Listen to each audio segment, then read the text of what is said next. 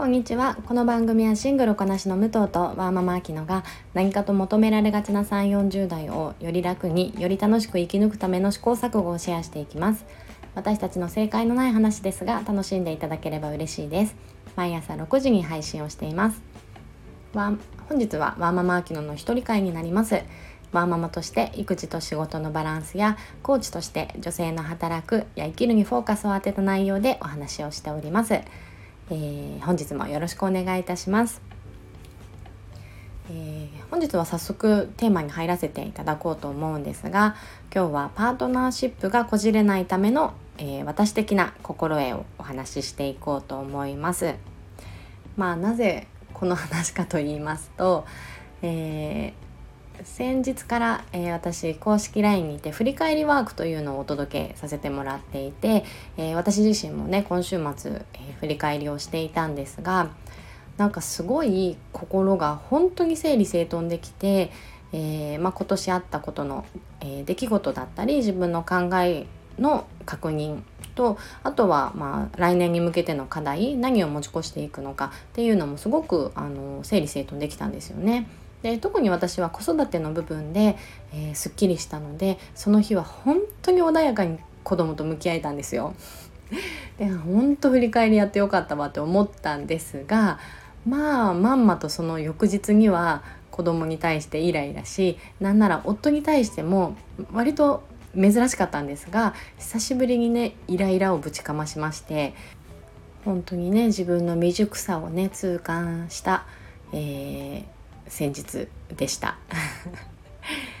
なんかパートナーシップって、まあ、私に関しては、えー、夫になりますが、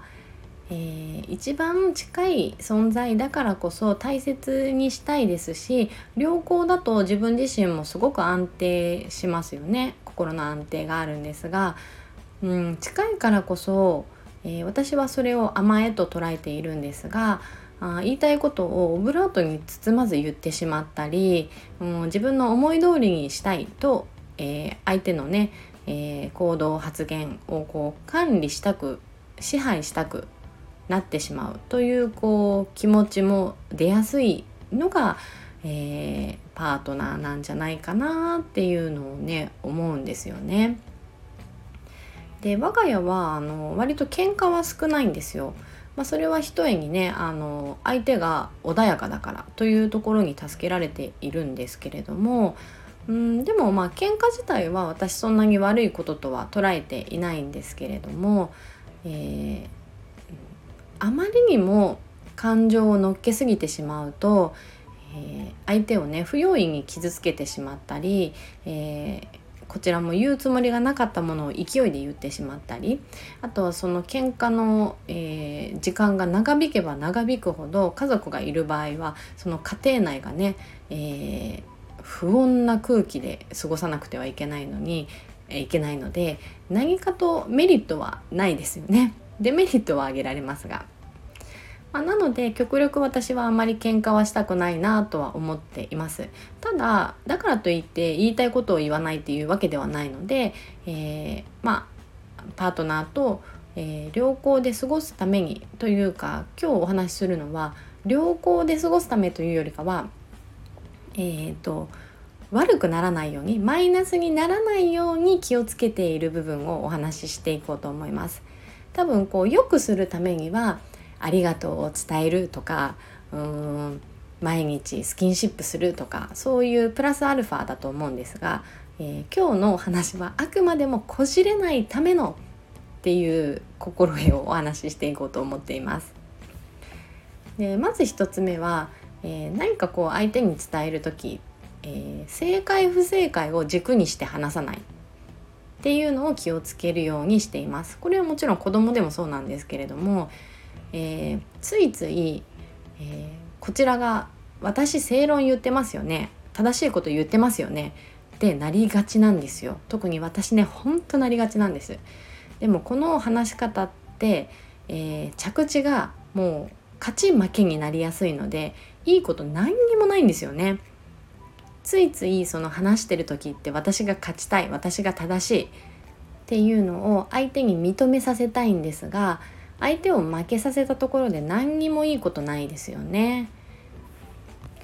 これって友達とか仕事の関係だったらこういう会話の仕方しないのに本当にパートナー特有だなって私自身は感じています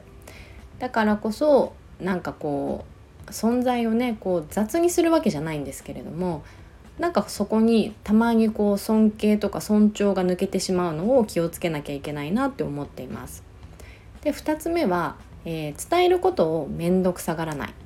ですね。私以前もちょっとなんか手帳の話だと思うんですがうちあの家族用の家族が見れる用のカレンダーとかリビングに置いてないんですよね。全部スケジュールはああとあのなんだろうこうアプリで家族管理っていうのもスケジュールしていないです。全部こう口頭で、えー、今日何々だよ来週何々だよっていう風に言葉で伝えるように意識をしています。うんとそれはまあ我が家パターンなんですがうちの夫はそんなにあのよく喋るタイプではないんですよね。なので、えーと会話がなければないで過ごせちゃうんですよ。でまあこれ伝えるのいいかなとかもうこれ言うのめんどくさいとかって結構ありません？そういうのを極力面倒くさがらずにちゃんと伝えるように心がけています。なでしょうこうパートナーとよくお話をするとかっていうこととはまたちょっと違うニュアンスなんですけれどもなんかこれにはああれやってほしかったのにやってくれてないやとかあのあれ言ったはずなのにとかっていうものをもう一回伝えるとか相手に嫌な気持ちになるかもしれないとかあの相手の行動をこちらが気にすることなく全部を伝えるようにしてます。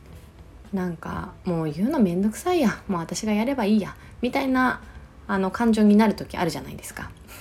でもそうせずにちゃんと伝えるっていう意味合いですねこれは。やっぱりね言わないと分かんないこといっぱいあるんですよ。あのこっちもですけどねじゃあ言ってよみたいなあのあるじゃないですか。まあ、会話が多いね夫婦は仲良しだとかよく言いますけれども、まあ、もちろんね会話が多ければ多いほどいいのかもしれないんですがもっと手前の部分でなんかいろんな小言も含めて伝えることを面倒くさがらないようにするっていうのを心がけるようにしています。で3つ目は、えーもう本当にどうしてもイライラしてしまった場合は一度自分の脳内で、えー、相手を罵倒しておくっていうこれね結構効果高いんですよね。えー、まあ、罵倒ですよ。これあのー、一番最初にちょっとお話ししたように、え感情をあ何か相手に伝える時に感情を乗せすぎてしまうとこの罵倒が直接相手にしてしまうんですが一度脳内でしておくんですよ。あの嫌な言葉使っていいですよ。相手も言い返してこないので脳内だから、えー、それをやっておくとあの直接相手に伝える時に少し冷静になれます。これまアンガーマネジメントでもあると思うんですけれどもこう怒りのね沸点が上がったら5秒でしたっけ？6秒とかこう数えるっていうのがあると思うんですがとりあえず私は脳内でシミュレーションをするようにしていますそうするとねああまあこれは言うべきことじゃないなとか自分の中でも整理整頓できるのででもイライラ収まらない時やっぱりあるじゃないですか。あのこれ本当に相手に言いたい罵倒したいっていうのはやっぱり脳内でやっておくとあの自分のすっきり感も得られますし相手ともあのそこまで最悪にこじれることを回避できるのでこれはあの結構やりますってことないんですけれどもこれやってるおかげでうちはそんなにあの言い合うような喧嘩は本当に今までしたことがないので、えー、相手もねきっと我慢してくれてると思うんですけれども、えー、割とこう感情が相手に対して感情があの上下しやすい私がこの脳内シミュレーションをしておくことで、えー、回避できてるんじゃないかなとかは思っています。この年末年始ってやっぱり家族と過ごす時間が増えますよね。で相手のね実家に帰ったりとかあのちょっとイレギュラーがあったりしてなんか何かとこう気持ちを逆なでされる機会ってもしかしたら多い方あるんじゃないかなと思っています。そういう時にあの少し、えー、別に何でしょう無理する必要はなくて、